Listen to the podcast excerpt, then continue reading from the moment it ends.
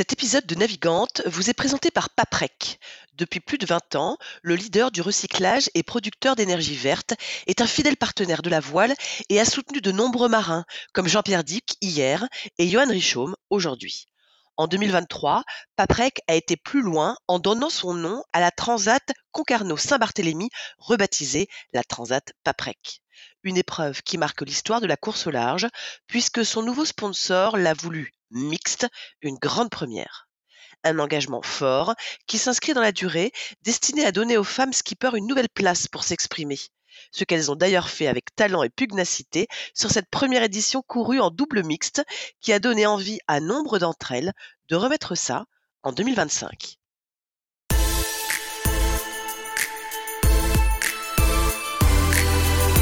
Bonjour à tous, bienvenue dans Navigante, le podcast dédié aux femmes de la course au large et de la régate, celles sous les feux des projecteurs, celles de l'ombre aussi, à ces femmes compétitrices, déterminées, qui mènent parfois mille vies en une.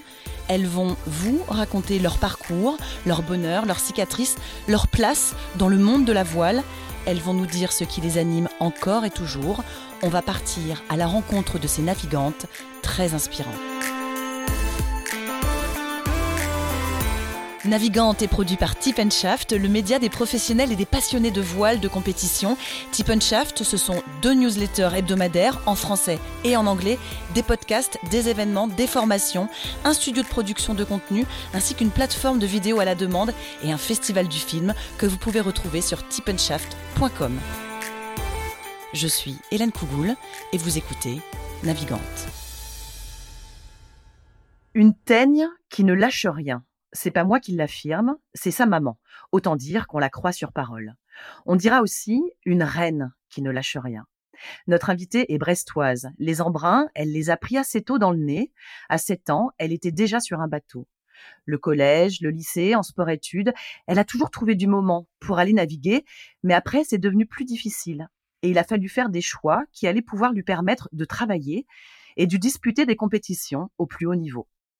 Alors elle a une sorte de double vie. En civil, elle est professeure de PS dans un collège au Havre, et puis quand elle enfile ses bottes et son ciré de championne, elle devient la meilleure barreuse de match racing du monde. Son nom et celui de ses équipières sont à jamais associés à une performance XXL. Trois titres de championne du monde consécutifs, s'il vous plaît. Le dernier, pas plus tard que début juillet 2023. On ne compte même pas les couronnes européennes le duel sur l'eau est devenu sa spécialité. Et même si le circuit n'est pas le plus médiatisé, n'est pas professionnel non plus, elle a mis la planète à ses pieds. Pour preuve, elle a été retenue dans l'équipe qui représentera la France pour la toute première Women America's Cup de l'histoire. Ça aussi, c'est une sacrée aventure. Mais on l'a dit, elle ne lâche rien. Et l'envie et la curiosité ne la quittent pas, au point que cette année, elle s'est essayée à la course au large. À 34 ans, après des années à briller entre des bouées, elle a passé 19 jours en mer pour la première Transat Paprec en double mixte. Et comme c'est une battante, elle a même failli gagner avec son équipier Corentin Auro. Ce sera finalement la troisième place. Pas mal pour une première. Oui, au collège Romain Roland du Havre, il y a une prof vraiment pas comme les autres, et nous, on a la chance d'avoir avec nous cette immense championne, aussi talentueuse, que discrète. Pauline Courtois est mon invitée pour ce nouvel épisode de Navigante. Bonjour Pauline, tout va bien? Bah, Très bien, merci. Bon, écoute, euh, c'est ma petite question euh, rituelle. Si je te dis euh, les femmes dans la voile, la place des femmes dans la voile, tu me réponds quoi? Ah bah quand même, vaste question. À vrai dire, euh, moi la question, je me l'étais pas tellement posée euh, jusque-là. Moi, enfin, en tout cas, c'est pas, pas un point qui, qui m'a freiné et sur lequel euh, je me suis, je me suis arrêtée. Moi, j'ai un peu, j'ai, un peu fait ce que je, ce que je voulais, un peu comme je, comme je le voulais. Et c'est pas un point qui m'a du tout arrêté. Après, je comprends très bien que ça puisse freiner certaines parce que c'est sûr que plus on avance et ben moins, enfin plus on se rend compte en tout cas qu'il n'y a pas beaucoup quand même de filles euh, sur le circuit, même si en match racing, on a vraiment la chance d'avoir un circuit féminin. Et je pense qu'ils sont assez, euh, et ben assez euh, novateurs. Ils ont été dans les premiers à, vraiment valoriser ça. Donc c'est plutôt, on voit que c'est plutôt une chance. Et puis bah dans le moment, dans le moment, ben, la voile féminine quand même, on voit que ça se développe et qu'il y a plein plein de portes qui s'ouvrent. Et je pense qu'on est, on est vraiment une génération qui avons la chance de vivre ça et euh, bah moi, pour ma part, j'ai quand même envie de, eh ben déjà de surfer là-dessus et de et de, bah, de continuer là-dedans pour que, bah, pour que les filles aient la chance de pouvoir bénéficier de tous ces projets qui s'ouvrent à nous. Quand tu dis continuer là-dedans, ça veut dire quoi? Pour bah, là, Ouais, bah là, par exemple, sur la Transat Pavrec, on l'a vu, hein, la course au large, ils font pas mal d'efforts euh, pour que pour ouvrir euh, la voile euh, aux féminines sur un milieu qui était quand même jusque-là très masculin. Et moi, j'ai quand même bénéficié vraiment de ça parce que je pense que j'avais pas du tout prévu de faire de la course au large. Et bah, du coup, le projet s'est présenté, donc j'ai un peu sauté dessus. Et l'America's Cup, et bah, c'est sûr que ce sera la première édition où il y a une édition féminine. C'est quand même, c'est quand même génial. L'America's Cup, c'est quand même un rêve pour pas mal de monde. Et on a vraiment de la chance de pouvoir bénéficier de cette première édition. Quand ta maman, elle dit euh, que tu es une teigne qui ne lâche rien, il y a quoi derrière ces mots-là? Bah, je sais pas. Euh, je... Oui, bah, c'est sûr que, euh, que, je, lâche, je lâche rien. Et puis, mais je pense que bah, c'est aussi un peu les opportunités qui font ça. J'aime bien essayer pas mal de nouvelles choses et, et aller un peu jusqu'au bout, quoi. Tu nous parles de ton actu, là. Il y a quelques jours, tu devenais allez, je vais le dire encore, championne du monde. Quel exploit, quel exploit, un troisième titre euh, consécutif. C'était au Danemark cette fois. Alors, je, je rappelle quand même à nos, nos auditeurs et nos, auditrices, le match racing, c'est euh, des duels. C'est un bateau contre euh, un autre bateau. Il suffit pas forcément d'aller plus vite, il suffit d'être devant, en fait. Et là, sur ce mondial-là, si je me trompe pas, il y a eu 17 matchs et tu n'as perdu, enfin, votre équipage n'a perdu qu'un seul qu'un seul match. Quelle performance euh, Ça a été quoi ce troisième titre-là? Ah bah, C'est sûr que c'est juste génial. Euh, on fait, une, euh, on fait une super semaine. Pas facile parce que bah, sur le papier, c'est sûr qu'on a marqué beaucoup de points, mais les conditions étaient un peu, étaient un peu fortes sur les premiers jours et on a joué le dernier jour de finale dans des conditions complètement différentes. Avec, je pense qu'on a eu au maximum 5 nœuds de vent sur, sur cette dernière journée. Et nous, on n'avait pas essayé le bateau dans, dans aussi peu de vent. Donc il a fallu vraiment euh, s'adapter très très vite pour être au niveau des Danoises qui elles s'entraînent sur ce bateau. Et voilà, donc euh, on est vraiment ravis de, gagner un troisième titre, même si sur le papier on était bien favorite, et ben faut quand même aller le chercher. Donc on est vraiment ravis du résultat. Justement, ça fait quoi d'attaquer euh, des championnats du monde euh, avec cette étiquette de tenante du titre, avec cette étiquette de, de favorite? Est-ce que toi, c'est un, un poids ou est-ce que c'est euh, une étiquette qui te plaît et que tu assumes complètement? Euh, bah, le poids, ça a pu l'être. Après, on était déjà favorite de la dernière édition, donc. Euh... J'aime bien la façon dont tu dis ça. Blasé notre. Non, non, pas du tout, pas du tout blasé, mais par contre, euh, bah, c'est sûr que ça, ça l'a été. On a, il y a en 2019, on, je pense qu'on avait déjà les, les moyens de gagner le mondial et on le gagne pas. On perd en demi 3-2. Euh, et je pense que ce poids-là, à ce moment-là, il nous a pesé. Et du coup, on a bossé là-dessus avec l'équipage pour que justement, ce soit, ce soit plus un poids. Il a eu il a eu quelle saveur ce, titre-là? Euh, bah, je sais pas si je sais pas trop comment décrire, mais par contre on est avec le même équipage depuis euh, enfin en tout cas la même base d'équipage depuis cinq ans. Et bah, c'est sûr que c'est un peu la consécration du travail d'équipe. On a pas mal bossé pour euh, pour arriver à pour arriver à dérouler comme ça. Et, quand ça se déroule euh, quand ça se déroule quand tout se passe bien, bah, c'est quand même génial à vivre. Pauline, elle commence comment ton histoire euh, avec la voile, avec la mer? Alors on l'a dit, t'es es brestoise. Bon, forcément, t'es pas très très loin de pas très très loin de l'eau. Comment est-ce que ça commence tout ça? Eh ben complètement par hasard, parce que mes parents ils faisaient pas du tout de voile, donc euh, j'étais pas forcément euh, destinée à faire de, de, la voile. Par contre, ils nous avaient ils nous ont inscrit à pas mal d'activités, euh, que ce soit du sport ou d'autres activités. On a fait aussi de la musique et du mes sœurs faisaient du dessin. Et donc bah, mes parents, comme on habite, euh, on habite à moins de 10 minutes euh, quand même euh, du club, bah, c'était quand même l'occasion de, de faire. c'est dommage de pas essayer la voile alors qu'on on a ça juste à côté. Donc, il nous a inscrit à un stage d'été et on a, on a bien, enfin, j'ai bien accroché, mes sœurs ont suivi. Et c'est parti comme ça, d'un stage d'été en optimiste. Et alors après, euh, ça se ça se poursuit. On, l'a compris en, euh, assez classiquement, si je puis dire, avec du 4-20, du 4-7, euh, le sport études aussi. À quel moment est-ce que c'est devenu une évidence pour toi que la voile ferait partie intégrante de, de ta vie? Bah assez vite en fait, parce que bah, parce que quand je quand j'ai choisi de faire sport études, je savais déjà que je voulais concilier les deux. Et ensuite, après le bac, quand j'ai choisi mes études, c'était assez clair pour moi qu'il fallait que je choisisse des études qui me permettent de naviguer, des études et un métier qui me permettent de, de naviguer à côté. C'était, je concevais pas la chose autrement. Donc quand j'ai quand je me suis quand j'ai réfléchi à ce que je, ce que je voudrais faire, ça, ça a vraiment été un paramètre important dans le choix. Parce qu'à aucun moment l'idée de, de, devenir pro ou de te lancer dans une carrière professionnelle dans la voile ne t'est venue à l'esprit? Bah si, pourquoi pas, mais par contre, je voulais pas avoir que ça. Je voulais vraiment avoir quelque chose à côté. Alors euh, c'est c'est pas, enfin, je, dis pas que à un moment je zapperais pas pour faire que que de la voile, mais par contre, je voulais, c'était évident que je voulais avoir quelque chose à côté. Et donc, euh, ben, j'ai choisi de faire prof de PS. C'est plutôt sympa. Ça t'apporte quoi justement d'être prof de PS parce que c'est pas rien d'être professeur quand même, même si ça se, ça se, ça se marie bien avec ton, ton autre carrière. Ça veut dire quoi d'être prof de PS pour toi? Ah bah, ça se marie, c'est sûr que ça se marie plutôt bien. Bah, ça, ça me permet euh, euh de, bah, c'est, enfin c'est complètement différent déjà. Ça reste, ça reste bien dans le sport, mais euh, ben ça permet de partager quand même pas mal de choses et d'amener. Moi en plus, je suis dans un collège qui est en qui en REP, donc qui est en éducation prioritaire. Et et les élèves, euh, bah, il y en a, il y en a pas mal qui qui font pas d'activité à côté et qui font pas trop de sport à côté, donc ça leur permet vraiment de faire euh, découvrir ça et de leur donner euh, le goût à ça. Et ça, je trouve ça vraiment top. J'ai lu dans, un papier là quand tu les quand tu les as emmenés emmenés faire du bateau pour certains, j'imagine pour pour la pour la première fois. Euh, c'est important de transmettre quoi comme euh, comme genre de valeur au-delà évidemment du, goût qu'ils peuvent euh, effectivement avoir pour ce sport-là? Bah, je pense que déjà de vivre ensemble parce que c'est pas c'est pas inné pour tout le monde.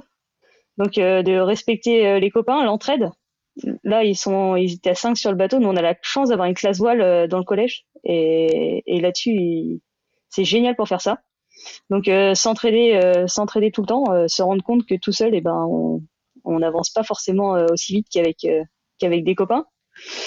Et, être un peu persévérant parce que donc dans l'activité ils, y réussissent, pas du premier coup et c'est quelque chose où, où ils se rendent assez vite compte qu'en fait ils font des progrès et ils croient plus en eux. Ils ont pas, il y en a qui n'ont pas trop confiance en eux et ça développe vraiment ça et c'est génial de de voir eh ben, qu'à côté qu'à côté ils réutilisent ça au collège. Quand on est euh, prof euh, d'EPS en collège en 2023, on tient quoi justement comme, euh, bah, comme discours auprès des jeunes filles? Eh ben, je sais pas si on en tient euh, justement en particulier parce que parce que je fais pas trop de, je crois que je fais pas trop de différence de genre. c'est c'est vraiment des élèves comme les autres. On a des élèves qui sont tous différents, mais qui soient filles et garçons, ils sont différents de toute façon. Et bah ouais, je pense que le vivre ensemble a un, un point particulier et, et ouais, de, pour moi, je fais pas de différence. On fait les mêmes activités avec tous les élèves, on, leur propose les mêmes choses à faire et donc les filles sont capables de faire euh, et ben, la même chose que les garçons. Donc, euh, donc faut croire à ça et, et avancer avec ça. Ils se rendent compte qu'ils ont une sacrée championne comme prof ou pas? Bah, ils ont alors ouais, ils, ils, suivent pas mal pour la transat. Ils ont ils ont pas mal suivi. Je, quand je suis rentrée, ils avaient ils avaient préparé une liste, mais je pense qu'il y avait 50 questions. Ils, ils ont suivi, ils ont vraiment suivi euh, bah, les tous les jours. Ils faisaient un point pour savoir où était le bateau, etc. Ils s'étaient dégoûtés quand on perdait des places et euh, ça c'était marrant à voir. Ils le font un peu moins en, quand je suis en match, parce que c'est c'est c'est sur du moins long terme, donc ils ont plus de ils ont plus de mal à suivre. Ils demandent comment ça s'est passé, etc. Mais ils ont ils ont plus de mal à suivre au jour le jour. Et là, sur la Transat, euh, ça leur a bien plu. C'était quoi les questions justement dans la fameuse liste des, des 50 interrogations qu'ils avaient?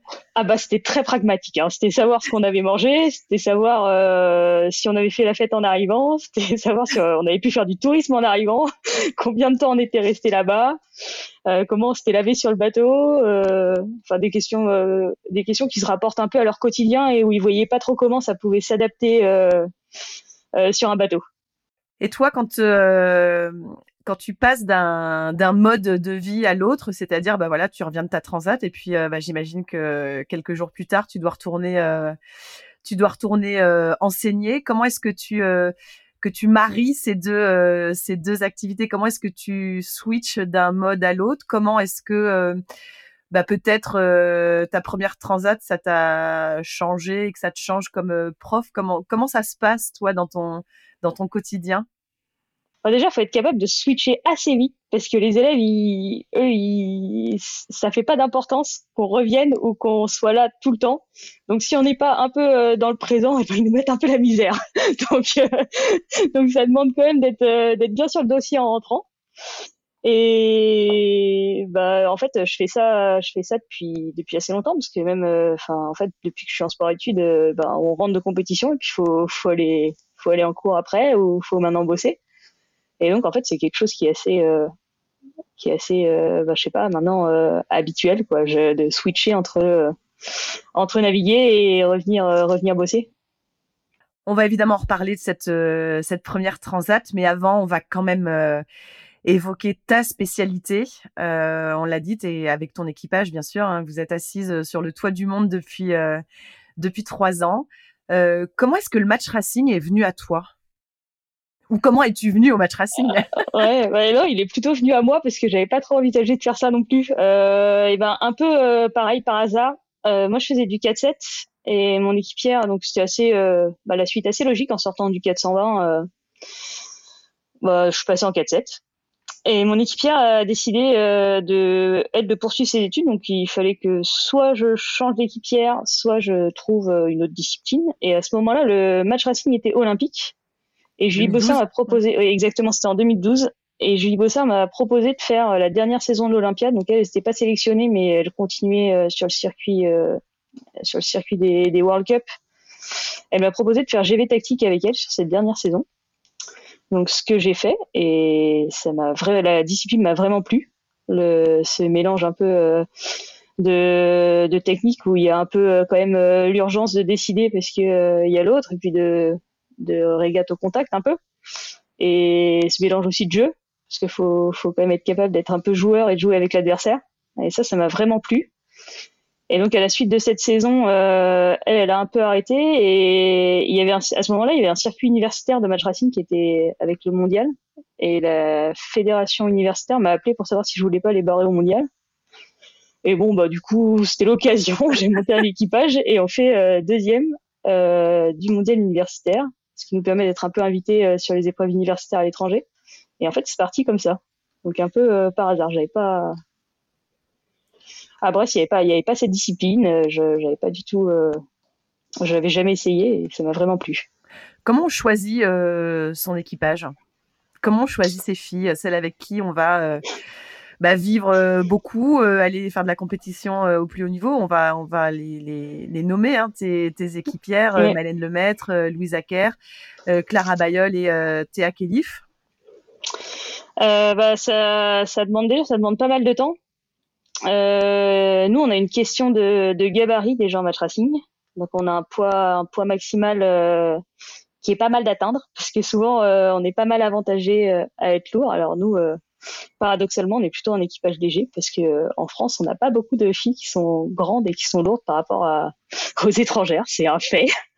Donc nous, on est plutôt un équipage léger. On n'est jamais au, on n'est jamais au poids maximum, mais mais on a on a bossé sur autre chose pour être quand même euh, compétitif face à ça. Et après, ben, je pense qu'il y a un peu de un peu de feeling dans l'équipage. Il y a euh, une spécialité sur les postes et ben, il y a quand même une question de dispo des filles parce que euh, parce qu'on navigue beaucoup et que et que c'est pas professionnel donc c'est un point aussi qui qui rentre en compte et avec euh, ouais avec euh, Louise et Maëlène ça fait maintenant ça fait cinq ans qu'on navigue ensemble et Clara et Théa elles sont arrivées l'année dernière pour pour le mondial en Nouvelle-Zélande parce qu'on naviguait avant avec Sophie Faguet et avec Nathalie Corson qui ont qui ont choisi de partir sur d'autres projets donc on a un peu remanié l'équipage l'année dernière mais le fait d'avoir une base fixe, ça nous a vraiment aidé à faire cette transition. Et c'est ça qui est top. Ça ressemble à quoi, euh, justement Tu dis que c'est un planning et une saison euh, assez chargée. Ça ressemble à quoi euh, une saison de match race sur le circuit féminin? Alors la saison, elle est, est majoritairement groupée entre le mois de d'avril où ça commence souvent aux États-Unis et le mois de, alors ça dépend des années, mais souvent ça termine en septembre-octobre.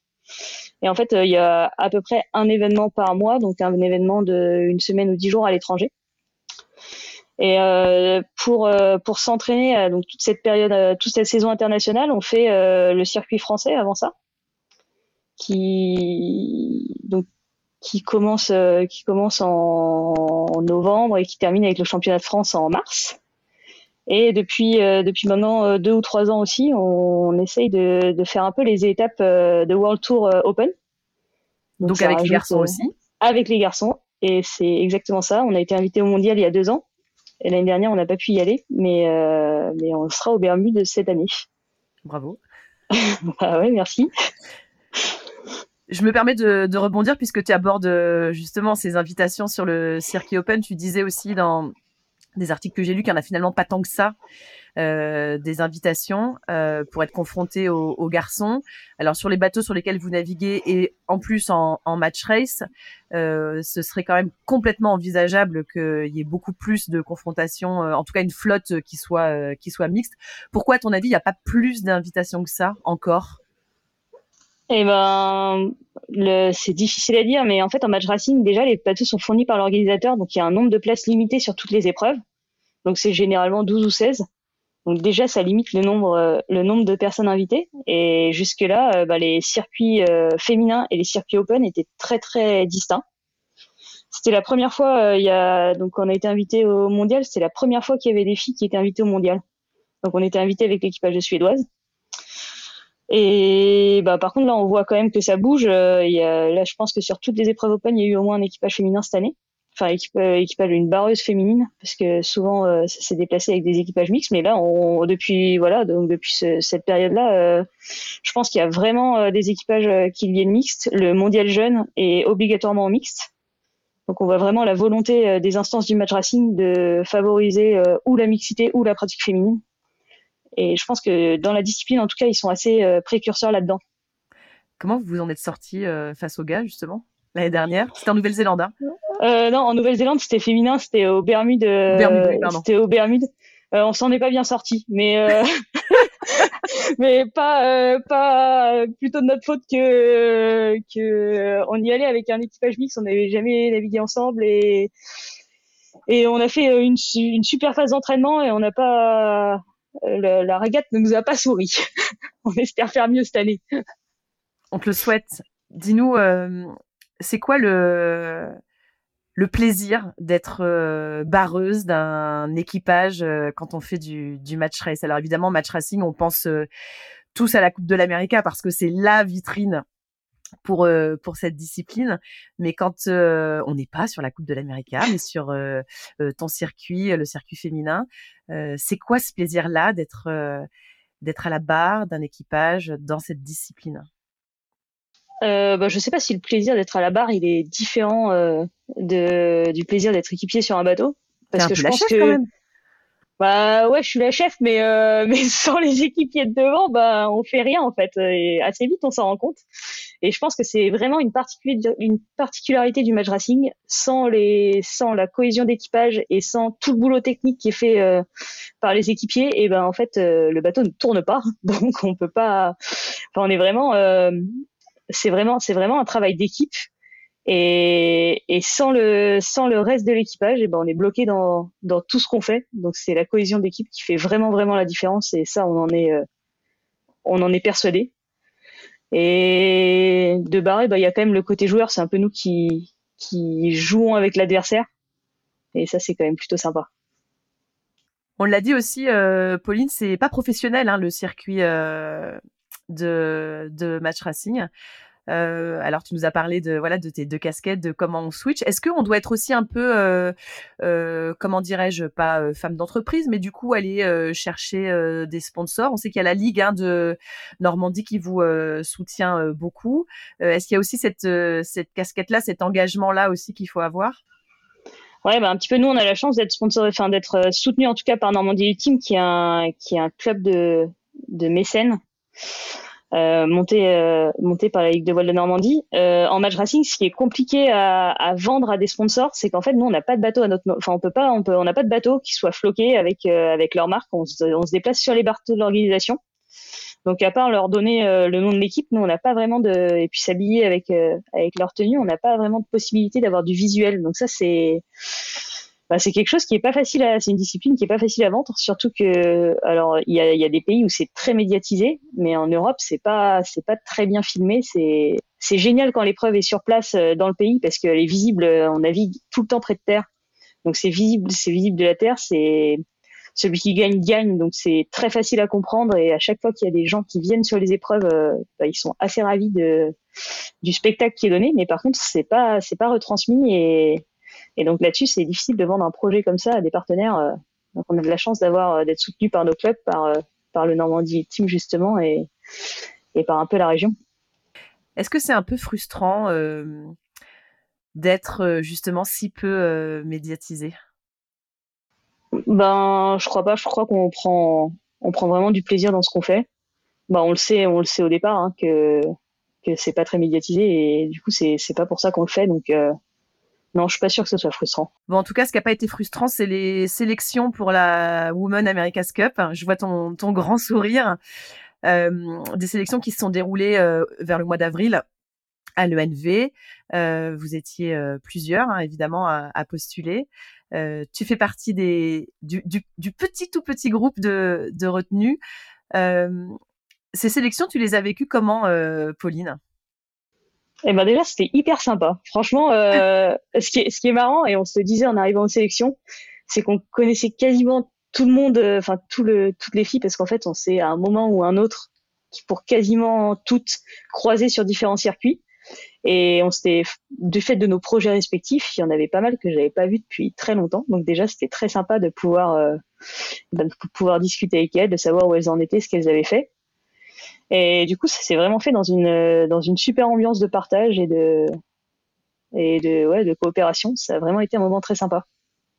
Alors, il y a eu des épreuves écrites, il y a eu évidemment des épreuves sur l'eau, il y a eu des médias training, et puis il y a eu des, des, entretiens individuels, qui est un moment, j'imagine, assez particulier où on se retrouve, voilà, face à deux, trois personnes sélectionneurs, et puis bah, on doit, on doit se vendre un peu. toi, qu'est-ce que Qu'est-ce que tu as le souvenir d'avoir dit? Qu'est-ce qui a pu faire la différence? Au-delà, bien sûr, de tes, de tes titres de championne du monde de match race, qui est la discipline justement pour, pour la Women America's Cup? Ouais, exactement. Bah, c'est sûr que le match racing, c'est quand même, c'est quand même ce qui symbolise un peu l'America's Cup. Après, en ce moment, elle est quand même en foil.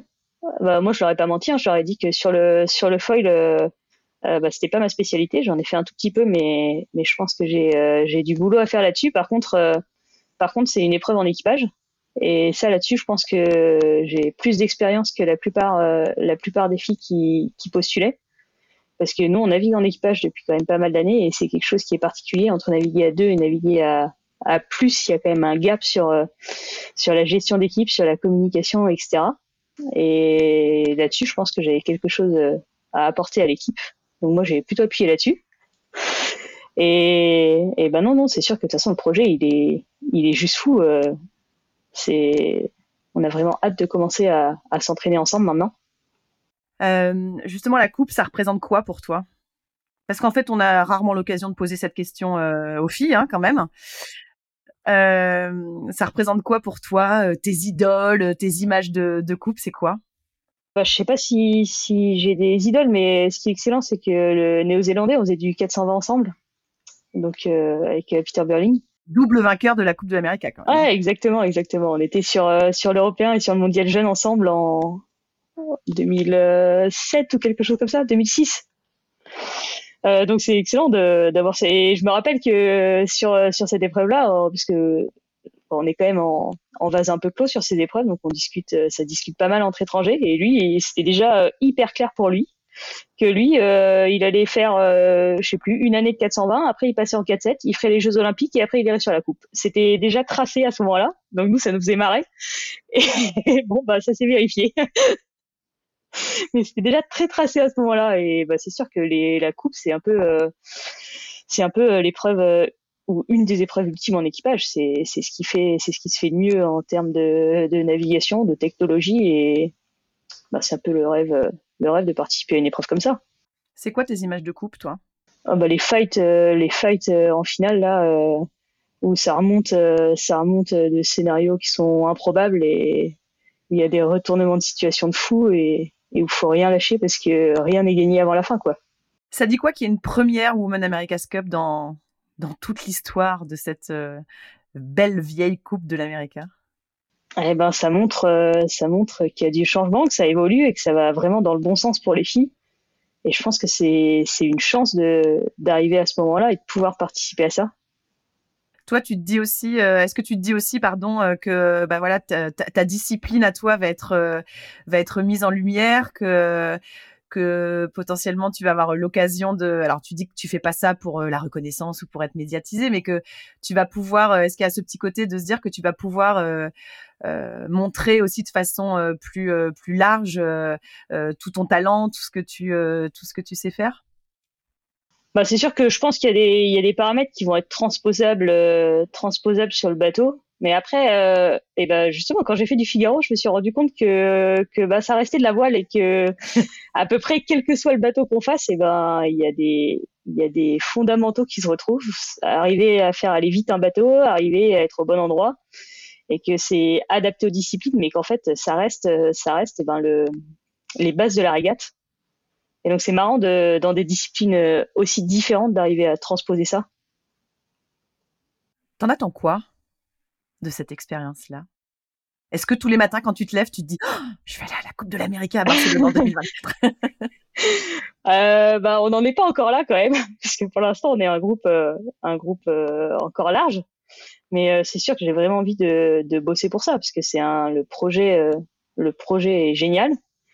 Et, ben, il y a toute la phase de préparation qui va être top. Euh, j'ai pas navigué avec euh, avec toutes les filles. Je pense que ça va être super de pouvoir découvrir euh, des filles qui viennent d'horizons d'horizons assez divers et qui ont du coup des choses différentes à apporter.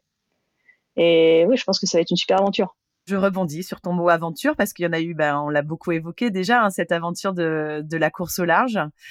Euh, alors, j'ai lu un article dans Voile et Voilier qui date d'un an euh, après ton, ton, deuxième titre de championne du monde. Alors, on évoquait tes, tes, tes petites euh, sœurs jumelles, hein, Jeanne et Julia, qui ont fait la Transat Jacques Vabre ensemble. toi, tu disais, bon, non, euh, le large, ça m'attire pas forcément plus que ça.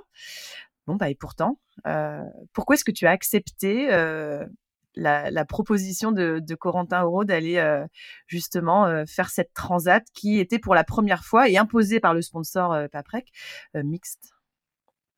Alors, bah déjà c'était vrai. Hein. Ça, ça me, j'envisageais pas du tout, du tout, du tout de faire de la course au large à ce moment-là. J'aime bien parce qu'à chaque euh. fois que je te, je te, je te pose une petite question sur ton parcours, c'est, c'était pas prévu, c'était pas fait exprès, je, je n'y pensais pas vraiment. Bah non, non, mais par contre, il y a, il y a quelque chose que, enfin, ce que j'avais dit aussi dans l'article, c'est que euh, si l'opportunité se présentait, euh, je dirais peut-être pas forcément non. Euh, je pense que Bon, je me suis toujours, enfin, j'ai, j'ai pas de plan de, de carrière tracé, mais par contre, euh, profiter des opportunités, euh, c'est, quelque chose qui, qui me parle et, et qui me donne assez envie. J'aime assez le challenge, faire des choses nouvelles, ça me fait pas tellement peur. Et quand Corentin m'a appelé euh, pour me demander si, enfin, il m'a, il m'a pas tout de suite appelé, il m'a envoyé un message et il m'a demandé, euh, je sais plus, mais quelque chose comme la Transat Paprec, ça te dirait. Et j'ai un peu réfléchi et je lui ai dit, bah, pourquoi pas. Qu'est-ce qui t'a fait éventuellement hésiter puisque tu as réfléchi? Bah parce que j'en avais jamais fait et que j'envisageais vraiment pas d'en faire, que mon record en mer ça devait être 48 euh, heures et que c'est vraiment euh, bah, la longueur de la course qui me faisait peur. Et ouais, c'est ça, c'est la vraiment la longueur, pas trop les pas trop les conditions de course, pas le bateau, mais vraiment la longueur de la course et le format quoi. Et on s'est appelé, on a discuté un peu du projet et j'ai dit deal. Qu'est-ce qui t'a persuadé dans votre conversation à tous les deux? Bah, il m'a dit que la dernière fois, et on voyait toujours des bateaux à côté. Et du coup, ça serait un peu un match race géant. bon, du coup, il s'est pas trop trompé. Et non, c'était très sympa. On est sur un bateau pas très grand avec un duo mixte. Comment est-ce que vous avez vécu ces euh, donc 19 jours en mer euh, tous les deux? Alors, on parlera de la compétition hein, bien sûr, mais euh, humainement d'être tous les deux pendant ces 19 jours qui était en plus une grande première pour toi? Bah, déjà, il y il y a quelque chose aussi qui m'a fait accepter c'est que j'étais assez sûre qu'avec Corentin humainement ça allait matcher. On a on a le même point de vue, enfin on a le même la même vision de de la compétition. Je sais que lui, il était il était plutôt là pour perfer, euh, pour perfer aussi. Il lâche rien non plus. Donc je savais que là-dessus, on allait être plutôt alignés. Et ça s'est ça très bien passé, euh, très bien passé sur l'eau. Ça s'est organisé euh, hyper facilement. On a trouvé on a trouvé un peu nos postes de manière un peu intuitive. on n'avait pas beaucoup d'entraînement du fait de nos programmes respectifs. Donc on a vraiment été à l'essentiel et ça a plutôt ça s'est mis en place vraiment facilement. Donc ça c'était c'était vraiment cool. Et c'était quoi justement le euh, les, postes se sont installés naturellement, dis-tu, ou intuitivement? Euh, La répartition, elle s'est faite comment, justement, de façon naturelle? Bah lui, il connaît très très bien le bateau et du coup techniquement euh, comment ça se passe? Donc bah, même si même si sur les quarts après on était on gérait tout seul, mais sur les manœuvres, moi j'étais plutôt barre et lui était plutôt manipulation plutôt du bah voilà.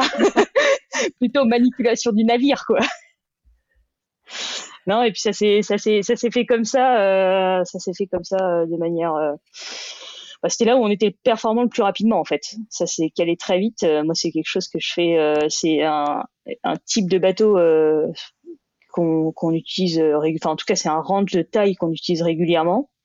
Lui, il connaît hyper bien le bateau, donc il m'a tout de suite mis dans les bons, dans les bonnes fourchettes de réglage, etc. Bah, ça fait gagner quand même un temps infini pour découvrir le bateau j'étais en piste verte de découverte. Comment est-ce qu'elles se sont, ou plutôt à quel moment euh, tes, appréhensions de la, longueur de la course, comme tu l'as dit tout à l'heure, quand est-ce que ça s'est envolé en fait? Ou à quel moment ça s'est envolé?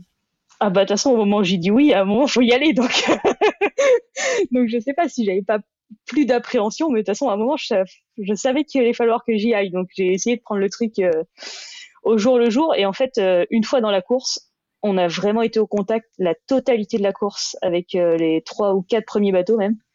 Et bah, du coup, on se prend au jeu. Hein. On essaye d'aller tout le temps plus vite avec euh, plus vite que les copains d'à côté. Euh, il m'avait mis Winbag, là, le logiciel qui nous dit si on va plus vite que les copains. et voilà. du coup, on a fait une, un match région. Ça se regardait avec avec Massif et avec avec CMB. Ça se regardait ça se regardait constamment sur la dernière semaine de course. Ça a en même temps. Ça il y avait vraiment du match, quoi. Vous vous êtes euh, énervé sur la fin ou pas?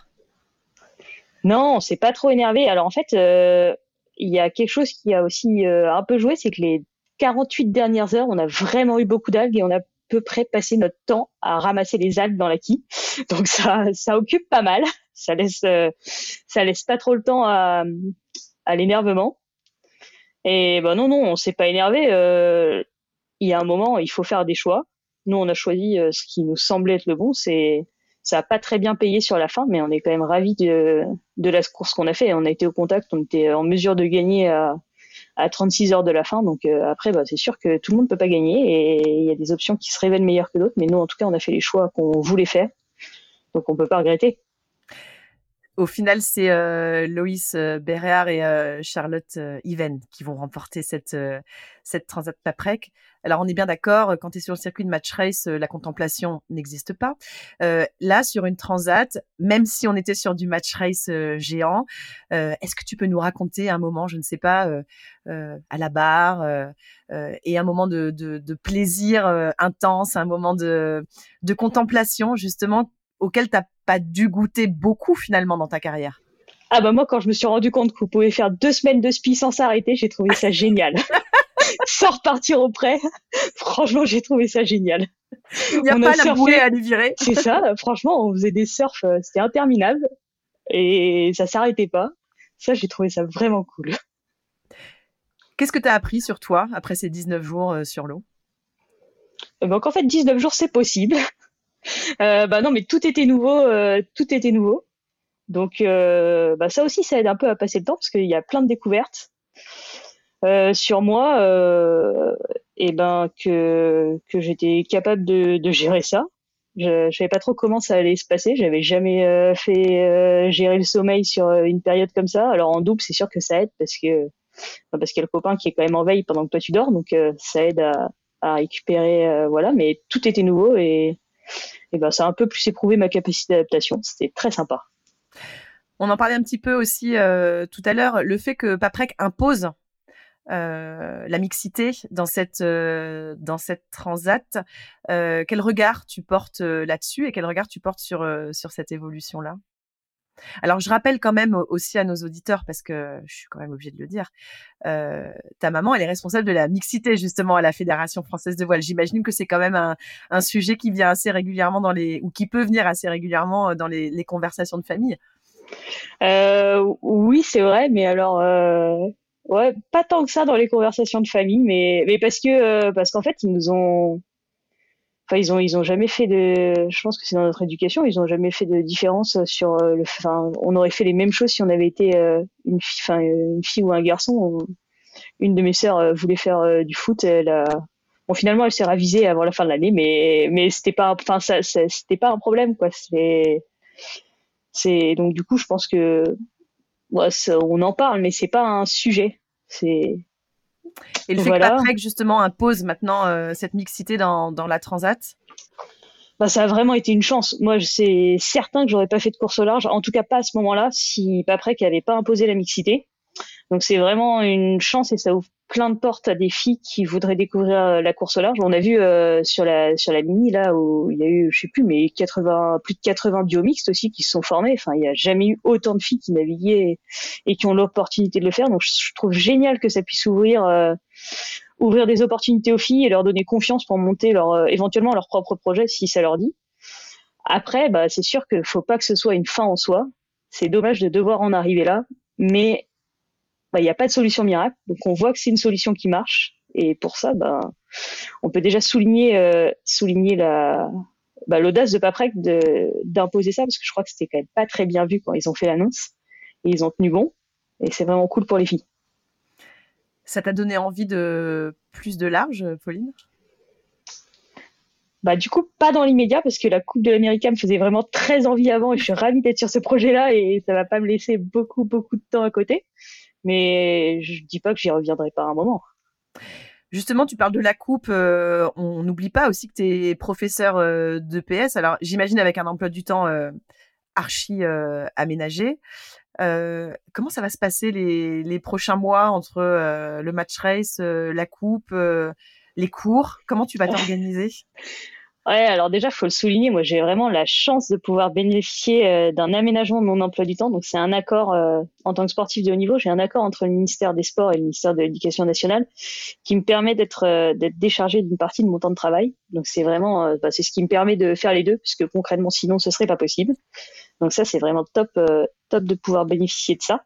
Et je suis en ce moment même en train d'aménager sur comment ça va se passer, parce que bah, déjà à la rentrée, ça va être plutôt plutôt très très chargé parce qu'on va on va faire une petite épreuve en 69F avec les avec la totalité des filles donc sur deux bateaux et après on va aller essayer le simulateur à Barcelone donc ça va être euh, ça va être chargé et je suis en train d'organiser ça. Le simulateur, vous l'avez déjà euh, testé, vous les filles, ou pas encore? Le simulateur, pour expliquer, c'est effectivement quand on n'a pas encore forcément le, support, qui sera la C40 pour vous, pour, euh, pour la Coupe de l'Amérique. Il y a donc la possibilité de s'entraîner sur un simulateur. Alors, ça ressemble un peu au, casque un peu de, réalité euh, virtuelle. Euh, ça aussi, ça va être des choses, euh, des choses nouvelles? Ah bah ça va être complètement nouveau. J'en ai, j'en ai jamais fait. Alors il y a deux filles qui sont allées l'essayer à Quiberon avant qu'il soit démonté pour, pour être emmené à Barcelone. Et moi j'étais, j'étais au mondial donc j'ai pas pu y aller. Et donc on va faire ça, on va faire ça en septembre. Et on a eu un peu de retour. Il paraît que c'est vraiment déconcertant parce que c'est très très réaliste euh, sur toutes les images et toutes les données et etc. Mais par contre, on n'a aucune sensation de vent et de et en fait, euh, on se rend pas compte, mais on est très très formaté à les utiliser. Et donc, au départ, quand on débarque là-dessus, il paraît qu'on est perdu, qu'on sait pas d'où vient le vent et qu'on sait pas à quelle allure on est sur le bateau. Mais du coup, j'ai hâte d'essayer ça. Justement, tu as hâte comment de tout ce qui se profile Ah bah, je suis hyper impatiente. c'est c'est nouveau, ça ça va nous challenger parce que euh, bah, moi en plus je viens je viens pas tellement du foil, donc j'ai plein plein de trucs à apprendre et j'ai hâte de pouvoir progresser euh, progresser sur ces domaines. C'est pour ça aussi que j'ai dit oui euh, à la course au large, parce que ça me faisait ça m'a fait progresser sur d'autres aspects de la voile que j'avais pas encore expérimenté et je suis persuadée que multiplier les expériences euh, ben c'est transmis, c'est, transmissible à toutes les, sur tous les bateaux qu'on va faire. Donc euh, les multiplier, ben, c'est d'avoir des compétences multiples et qu'on va pouvoir réinvestir. Ils te regardent comment tes collègues, euh, Pauline? Parce qu'on parle de Coupe de l'Amérique, on parle de Championnat du Monde, on parle de euh, Transat euh, en double. Alors au-delà du fait que tu es très bronzé toute l'année, euh, ah ouais, alors eh ben, le bronzage c'est quand même euh, le principal motif de chambre quand je rentre. Donc j'ai beau leur expliquer que je fais pas de la pétanque, du coup c'est sûr que je vais rentrer bronzé. Je me fais systématiquement chambrer. Et non, mes collègues ils sont assez à fond, c'est excellent. Ils avaient organisé un repas quand je suis rentrée alors moi, j'étais décalquée de la transat. C'était hyper marrant parce que moi, j'aurais bien fait une sieste à midi, mais ils avaient, ils avaient organisé un repas pour qu'on discute de comment c'était passé et tout. Euh, non, non, ils sont, ils sont à fond, ils suivent, euh, ils suivent ça, et ils essayent, euh, ils me suppléent un peu parce que pour gérer mes élèves quand je suis pas là, donc ils sont, ils sont top. Au début, tu nous disais, évidemment, la voile allait faire partie de, de ma vie, mais je voulais pas qu'il y ait que ça. Donc, il fallait trouver euh, voilà, un métier euh, qui puisse me permettre de rendre euh, les deux choses compatibles. Aujourd'hui, avec un peu de recul, tu te dis quoi de ce que tu as réussi à accomplir? Tout à l'heure, tu nous parlais de Peter Burling qui très très tôt disait bah, je ferai ça, ça, ça, et il a fait. Mais finalement, tu as fait aussi. Ouais, bah ouais, ouais, c'est cool. Bah, ça montre que c'est possible. Hein. Alors, il faut, je, je, attends, je, je, je, dis à nos, à nos auditeurs, donc Pauline, quand on lui dit des choses comme ça, on, on a l'impression que tu es un peu gênée. Alors, tu regardes un peu en l'air. Bon, bah, je sais pas trop dire, mais euh, si, il faut dire, quoi. ah non, non, mais je suis ravie, je suis ravie de, d'avoir fait, d'avoir fait euh, ce que j'ai fait, ce qu'on a fait avec, euh, avec l'équipage. bah, je pense que j'ai mis, j'ai mis les choses en place pour que, pour que ça puisse être possible. Et voilà. C'est tout. bah non non c'est pas tout. Il y a encore plein d'autres choses que j'ai envie de faire. Donc c'est comme quoi? Bah comme la coupe par exemple. Comme euh... après euh, après je sais pas. Il y aura sûrement d'autres opportunités. Ah, mais ça, on te fait confiance pour euh, pour aller les euh, pour aller les accrocher. Bon, allez, dis-nous là les prochains jours, ils vont ressembler à quoi? Parce que c'est les grandes vacances. Là, on est quand même bien d'accord. Mais est-ce que c'est vraiment les grandes vacances quand on est navigatrice en plus d'être prof? Et ben là, euh, là pour le coup, c'est vraiment les vacances. je fais un petit peu de vacances en rentrant. Euh, on est rentré là il y a il y a juste quelques jours du mondial, donc là je fais je fais vraiment euh, vraiment des vacances. Et après, bah oui, après on va repartir assez vite naviguer. Il y a les il y a les donc les internationaux de France qui se profilent qui se profilent fin juillet et qui seront qualificatifs pour le championnat d'Europe Open, donc avec les garçons. Donc on va retourner naviguer là-dessus. Et après, je vais aller faire un petit tour en Nouvelle-Calédonie. J'étais invitée par euh, le club là-bas pour développer le match racing. Donc euh, voilà, et puis je vais rentrer, euh, je vais rentrer pour faire du 69F avec Team France. Et puis après, il y aura le simulateur et puis la rentrée. Exactement, et la rentrée. Eh ben, écoute, euh, quel euh, quel programme euh, fabuleux. Évidemment, on va on va suivre tout ça. J'enjoins nos, nos auditeurs et nos auditrices. Allez, quand il y a des mondiaux de match race, allez fouiller un peu sur sur internet pour aller regarder parce que c'est diffusé quand même de temps en temps sur mm. sur le web, d'aller chercher les résultats et de suivre tes performances et celles de ton de ton équipage. On te souhaite un bel été. On te souhaite plein de navigation. On souhaite une belle préparation pour, pour la Coupe de l'Amérique. Pauline, merci beaucoup d'avoir été l'invitée de, de Navigante. Eh ben, merci beaucoup à vous et à bientôt. À bientôt, évidemment.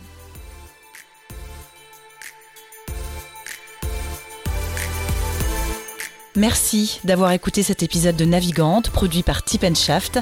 N'hésitez pas à nous dire ce que vous en avez pensé, n'hésitez pas non plus à le partager. Et si vous souhaitez suivre l'actu de la voile de compétition, abonnez-vous à la newsletter de Tip Shaft, c'est gratuit, elle est envoyée chaque vendredi à 17h et pour vous inscrire, ça se passe sur tipenshaft.com. À bientôt.